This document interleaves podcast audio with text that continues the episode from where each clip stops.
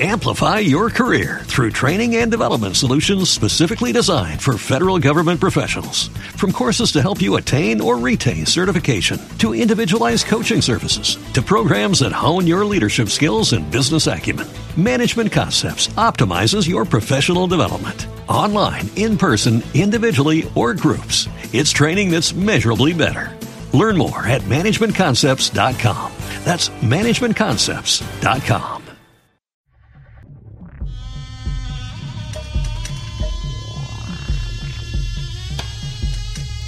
Hola amigos, bienvenidos una vez más a Tribal Serpents, un espacio dedicado al arte de la danza oriental.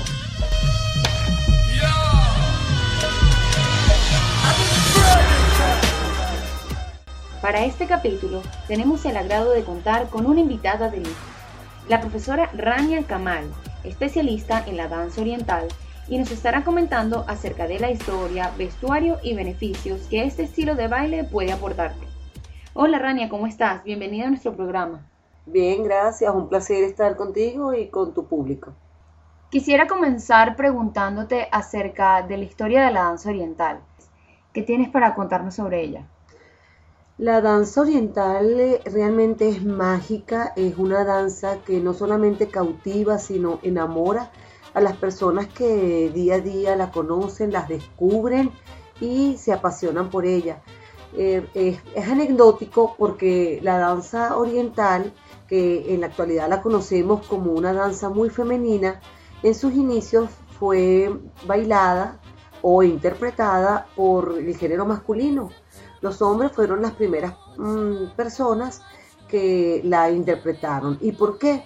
Bueno, porque debemos recordar que esta danza nace en los países árabes o en los países orientales donde la religión predominante es la religión musulmana y la religión musulmana tiene limitantes con respecto al desenvolvimiento de la mujer.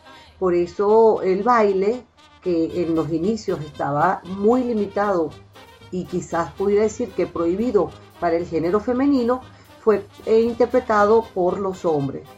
Posteriormente, cuando se empieza a multiplicar la danza, por todo lo bello que tiene este arte, eh, pasa al harem de los sultanes, como un premio que recibía el sultán de sus amantes, de sus queridas, fundamentalmente porque no lo interpretaba la esposa, sino en la intimidad con él, eh, para agasajar al sultán cuando llegaba de los viajes, cuando salía a ganar terrenos para su país, de las guerras. Eh, de allí empieza a iniciarse ya la danza, digamos que de una manera más artística. Bueno, por supuesto después se populariza, sobre todo en algunos países que tienen la mente quizás un poco abierta, un poquito más abierta, eh, y la vanguardia de esto lo tuvo Egipto. Eh, la danza es mágica, realmente. Puedo contar una anécdota que a mí me encanta, siempre la cuento a mis alumnas, con respecto al baile cuando la bailarina o la odalisca comienza a interpretarlo. Eh, realmente en los países existía un público más adinerado y un público menos, menos pudiente. La bailarina cuando interpretaba la danza se colocaba un pañuelo en la cadera para enfatizar el movimiento en esta zona del cuerpo cuando la bailarina bailaba en sitios populares, realmente donde la asistencia era del pueblo, eh, le lanzaban monedas al finalizar la danza como ah, recompensa o como reconocimiento de su hermoso baile. La bailarina, por supuesto, tomaba el dinero, lo utilizaba, pero de manera cabalística guardaba una moneda y esa moneda la iba prendando al pañuelo que se colocaba en la cadera. De allí que en el fajín, que como hoy se conoce fajín, viene lleno de monedas y es un, un, artículo, es una prenda de vestir que la bailarina este, es reconocido, es como muy simbólico. Al contrario, cuando la bailarina interpretaba su danza en una zona más pudiente, las monedas eran de oro porque tenían un valor mayor no tanto de plata como lo sucedía cuando el pueblo era más eh, sencillo. Igualmente tomaba la moneda y lo colocaba en su fajín. De allí nace nuestras creencias cuando bailamos que cuando vamos a bailar en eventos donde está fundamentalmente eh, eh, representado el valor del, de la moneda, por ejemplo, en la inauguración de un negocio y queremos que este negocio sea próspero, nosotros nos colocamos accesorios dorados, y simulando el oro. Y cuando queremos que el baile sea más afectivo o sentimental, por ejemplo, en una boda, nuestros accesorios deberían de ser colocados de plata, porque realmente se bailaba no por el valor representativo de la moneda o de la recompensa que le daban de reconocimiento a la bailarina, sino más desde un aspecto sentimental. Qué interesante, Rania, esto que nos estás comentando. Ya que tocaste el tema del vestuario, ¿nos podrías comentar acerca de los implementos que utiliza la bailarina en su ejecución artística? Los recursos son amplios y nacen de distintas eh, actividades en la vida cotidiana del campesino, de las personas que trabajaban la tierra, inclusive de la religión. Por ejemplo, el velo que la bailarina utiliza para interpretar danzas es tomado de la religión musulmana y es el velo que utiliza la mujer para tapar el cabello. Eh, de hecho, la bailarina lo toma, es un velo transparente, quizás un poco más claro que el que se utiliza en la religión y le imprime un aire de misticismo y de sensualidad a la bailarina. El bastón, que también es un, eh, recurso utilizado en el folclore árabe, es tomado del bastón que utilizaban los emperadores eh, simbolizando el poder. Pero en algunas bibliografías que nosotros estudiamos también es utilizado por el campesino en las alturas de, los pueblos para arrear el ganado, las ovejas y tener el pastoreo, fundamentalmente el pastoreo.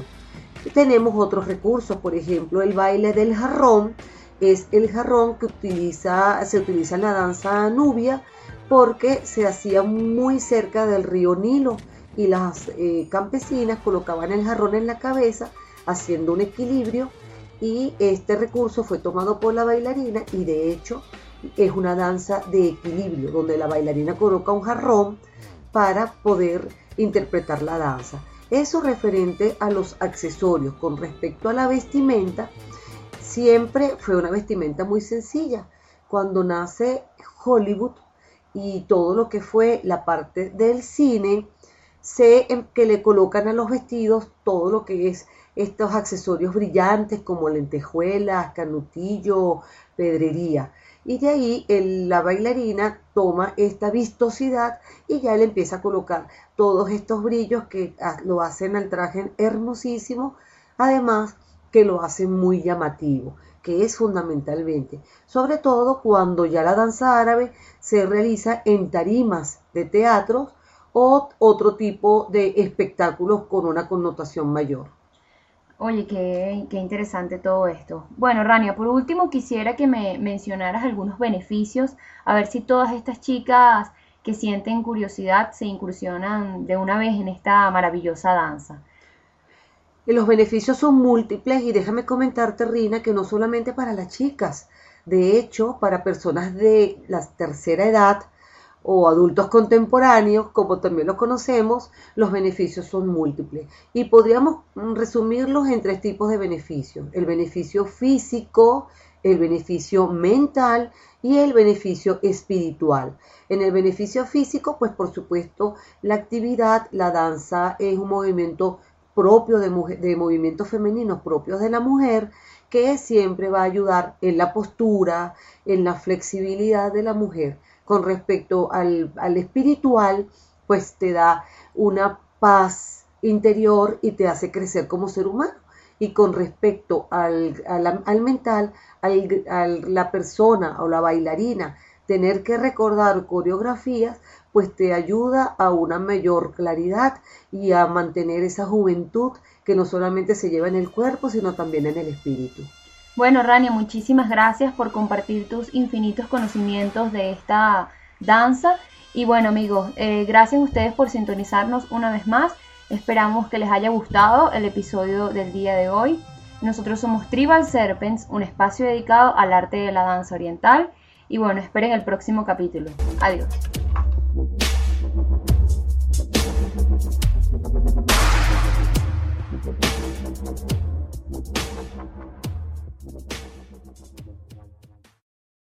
Amplify your career through training and development solutions specifically designed for federal government professionals. From courses to help you attain or retain certification, to individualized coaching services, to programs that hone your leadership skills and business acumen, Management Concepts optimizes your professional development. Online, in person, individually, or groups, it's training that's measurably better. Learn more at managementconcepts.com. That's managementconcepts.com.